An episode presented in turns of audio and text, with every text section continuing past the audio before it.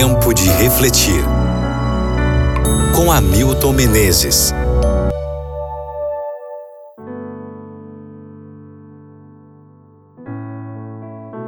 Romanos capítulo 3, versículo 24.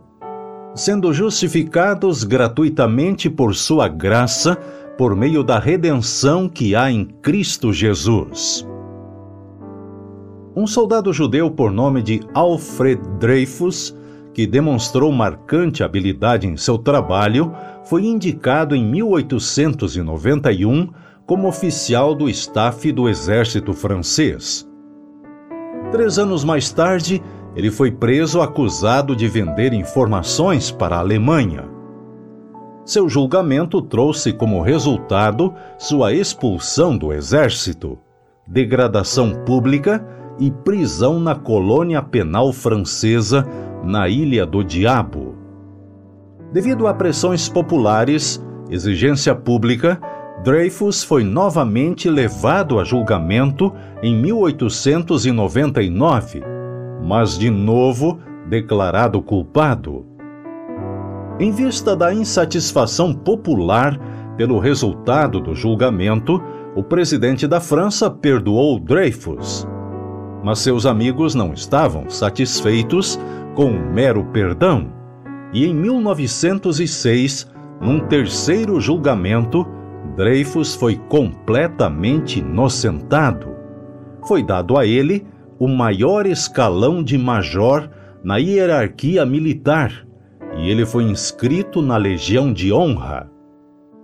Quando Alfred Dreyfus foi perdoado, depois do segundo julgamento, a pena do crime do qual ele fora acusado foi perdoada. Ele foi tirado da colônia penal da Ilha do Diabo. Voltou para sua família e seus amigos, mas o estigma de ter sido traidor ainda caía sobre ele. Mas quando, através do terceiro julgamento, ele foi inocentado, promovido ao posto de major, e inscrito na Legião de Honra, Dreyfus foi justificado diante de todo o mundo. Ele tinha a reputação de perfeita justiça e se lhe deu o reconhecimento que vem somente àqueles que têm servido e trazido honra ao seu país. É exatamente isso que acontece quando Deus justifica aquele que crê em Jesus. Justificação é o termo jurídico significando que Deus declara justo todos aqueles que creem em Jesus ou enuncia um veredito favorável em favor do culpado.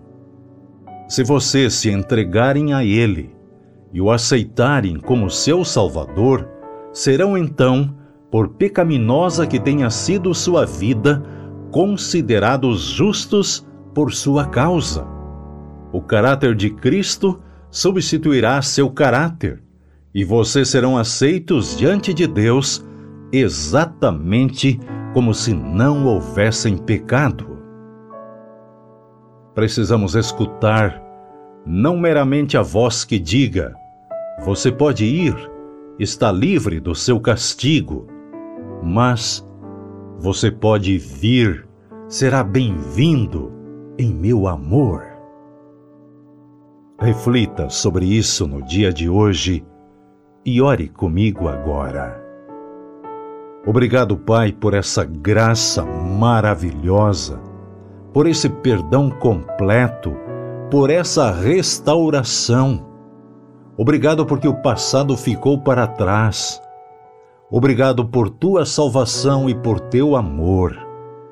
Em nome de Jesus. Amém.